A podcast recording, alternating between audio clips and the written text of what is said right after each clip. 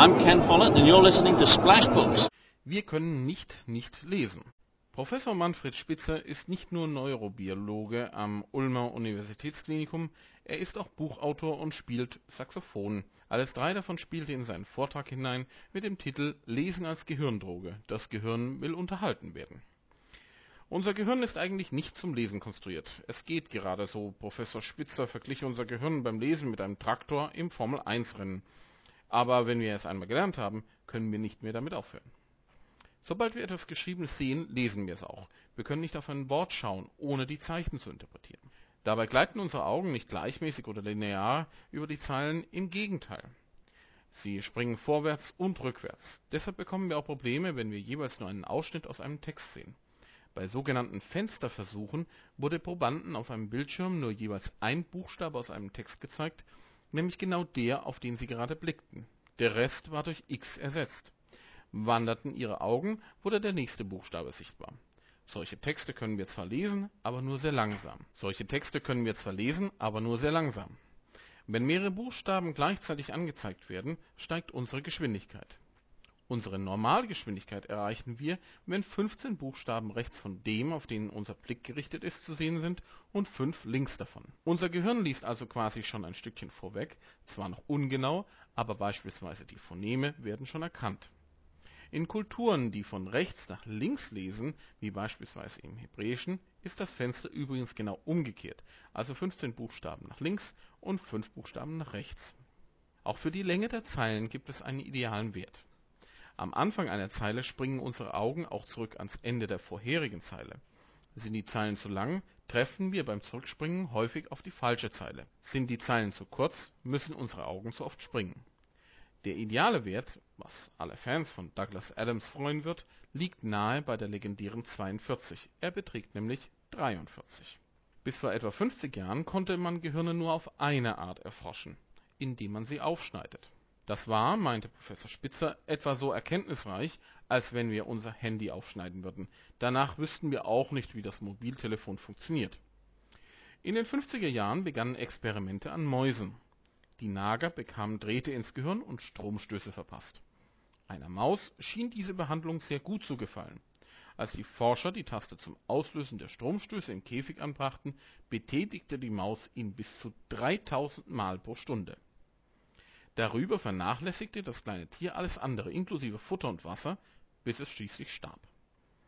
Wie sich später zeigte, war diese spezielle Maus nicht etwa psychiatrisch auffällig, sondern die Drähte steckten in einem besonderen Bereich ihres Gehirns, im Belohnungszentrum, auch bekannt als Orgasmus- oder Suchtzentrum.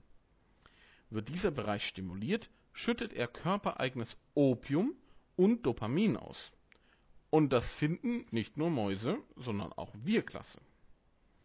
Denn in unserem Gehirn befindet sich dieses Zentrum ebenfalls. Es wird aktiv, wenn wir etwas erleben, das besser ist als erwartet.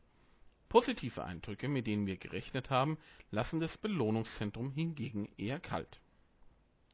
Das ausgeschüttete Dopamin wiederum hat eine besondere Wirkung. Es verbessert unsere Lernfähigkeit.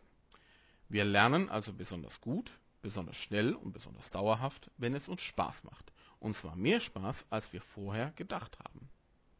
Unser derzeitiges Schulsystem treibt den Kindern aber den Spaß am Lernen geradezu systematisch aus, meint Professor Spitzer. Man spricht nicht umsonst vom Ernst des Lebens. Zum Schluss beantwortete Professor Spitzer noch Fragen aus dem Publikum.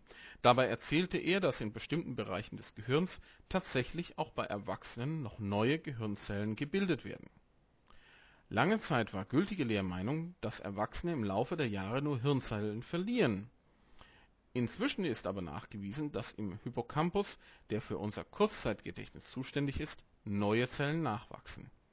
Im Cortex hingegen gibt es keine neuen Zellen. Das ist auch ganz gut so, denn der Cortex ist für unser Langzeitgedächtnis zuständig und wer will nach einigen Wochen Urlaub beispielsweise in China wieder neu Deutsch lernen müssen, weil inzwischen die Zellen und ihre Verknüpfungen im Kortex erneuert wurden? Es gibt aber auch Tiere, denen im Kortex etwas nachwächst. Je höher organisiert und je sozialer die Tiere jedoch sind, desto weniger tut sich im Kortex, soweit es neue Zellen betrifft. Musik und Sprache haben sehr viel miteinander zu tun. Es gibt links vorne in unserem Gehirn einen Bereich, der grammatikalische Fehler in einem Satz erkennt, und zwar innerhalb von gerade mal 200 Millisekunden, schneller als unser Bewusstsein es schaffen würde.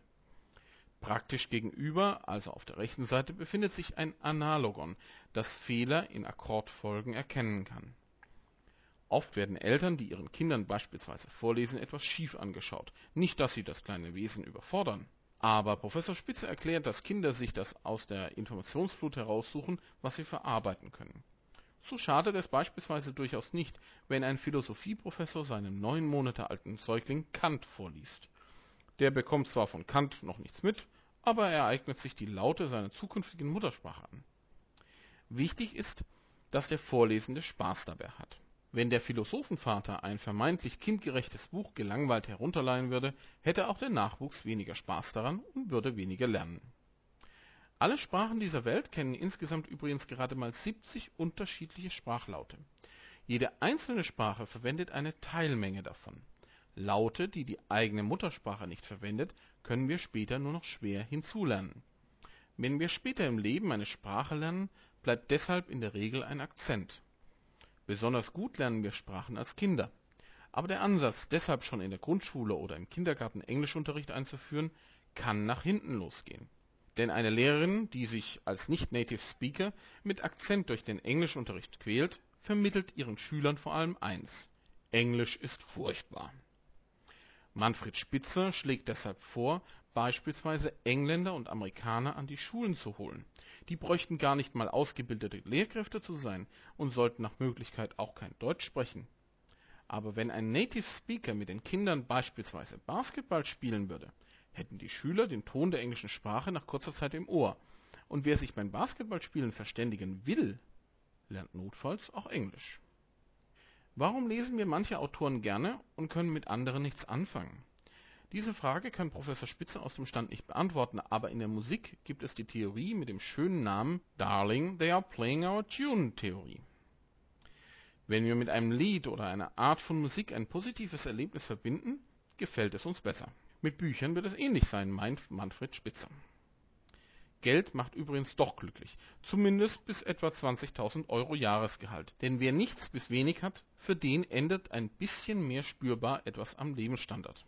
Über dieser Grenze kann mehr sogar frustrierend sein. Wer beispielsweise drei Jahre auf ein neues Auto gespart hat, freut sich vielleicht zwei Wochen darüber, dass es etwas schneller fahren kann als das alte. Danach hat sich der Neuigkeitswert abgenutzt und die nächsten drei Jahre sparen beginnen. Bei jeder neuen Generation ist es das Gleiche. Was ihre Eltern toll fanden, ist für sie sprichwörtlich von gestern. Auch das hängt mit dem Dopaminsystem in unserem Gehirn zusammen. Da junge Menschen schneller lernen können, haben sie das Wissen der Alten meist recht schnell intus. Danach reagiert ihr Dopaminsystem vor allem auf eines, auf Neues, auf anderes als die bekannten Vorlieben ihrer Väter und Mütter. Etwas Neues konnten auch zehn Zuhörer des Vortrags unter ihren Stühlen finden, Wer dort einen festgeklebten Zettel fand, durfte ein Buch aus der Feder von Manfred Spitzer, freundlicherweise zur Verfügung gestellt von DTV und dem Schattauer Verlag, mit nach Hause nehmen. Aber wo bleibt eigentlich das anfangs erwähnte Saxophon? Das spielte Professor Spitzer höchstpersönlich. Zusammen mit Dr. Wolf Betram, Verleger des Schattauer Verlages, und Dr. Joram Ronal, Pianist und Arzt, bildete er die Band Braintertainer. In der Pause und zum Abschluss des Vortrages bewiesen die drei, dass Wissenschaftler nicht nur über die Wirkung von Musik im Gehirn referieren, sondern auch Musik spielen können. Eine Veranstaltung auf der Buchmesse legt den Verdacht nahe. Manfred Spitzer hat ein weiteres Buch geschrieben. In Braintertainment setzt er sich zusammen mit fast 20 weiteren Autoren mit zwei Prämissen auseinander. Hirnforschung ist viel zu spannend, um sie dem Elfenbeinturm zu überlassen und ein vergnügtes Gehirn lernt besser als ein angestrengtes. Unter Spitzers Mitautoren finden sich aber nicht nur Wissenschaftler, sondern beispielsweise auch der leider kürzlich verstorbene Satiriker und Dichter Robert Gernhardt, der Kabarettist Eckhard von Hirschhausen oder der Zeichner F.K. Wächter. Dabei kommen dann Kapitel zustande mit Titeln wie Wo geht es hier zum Hippocampus? Humor ernst genommen, Lächeln, Erheiterung und das Gehirn oder Das Gehirn auf der Couch.